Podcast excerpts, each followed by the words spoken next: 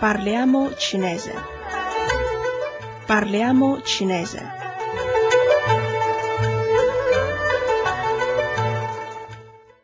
State ascoltando Radio Cina Internazionale. Nella lezione precedente abbiamo studiato le frasi con predicato verbale a doppio completamento oggetto. Oggi illustreremo le costruzioni sostantivate con la particella de In cinese, le costruzioni costituite da un sostantivo, da un sostituito o da un aggettivo seguiti dalla particella de hanno valore pronome e possono quindi essere impiegate come costituenti autonomi. Per esempio, 你喜欢什么颜色的？ Quale colore preferisci? 我喜欢短的。 Mi piace corto. 我想买一件这样的。 Voglio acquistare un vestito come questo. Le costruzioni con la particella de ricorrono spesso nelle frasi in cui compare il verbo 是 per esempio 这本书是老师的 Questo libro è dell'insegnante. 那件衣服是他的 Quel vestito è suo. 他的衣服是新的 Il suo vestito è nuovo.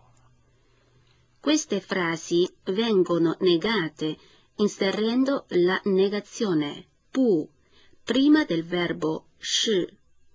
Per esempio, 这件毛衣不是我的，是他的。 Questa maglia non è mia, è sua. Ora leggiamo insieme il seguente dialogo. 劳驾，我看一下毛衣。Per favore, mi faccia vedere delle maglie. 您要什么颜色的？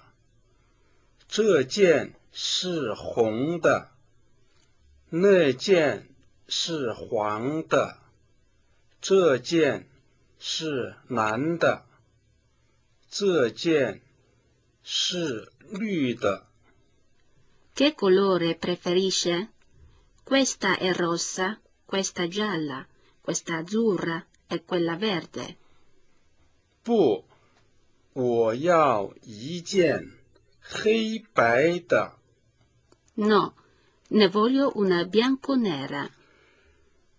给您，这件是黑白的， Ecco, questa è bianco-nera.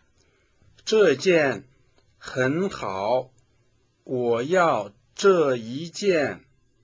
Questa va bene, la compro. Una frase 是的 costituita da un aggettivo non equivale come senso alla corrispondente frase con predicato nominale. Quest'ultima, infatti, descrive una condizione del soggetto, mentre la prima ne segnala l'appartenenza ad una certa categoria. Per esempio, 这件衣服很短。 Questo vestito è molto corto. 这件衣服是短的。 Questo è un vestito corto.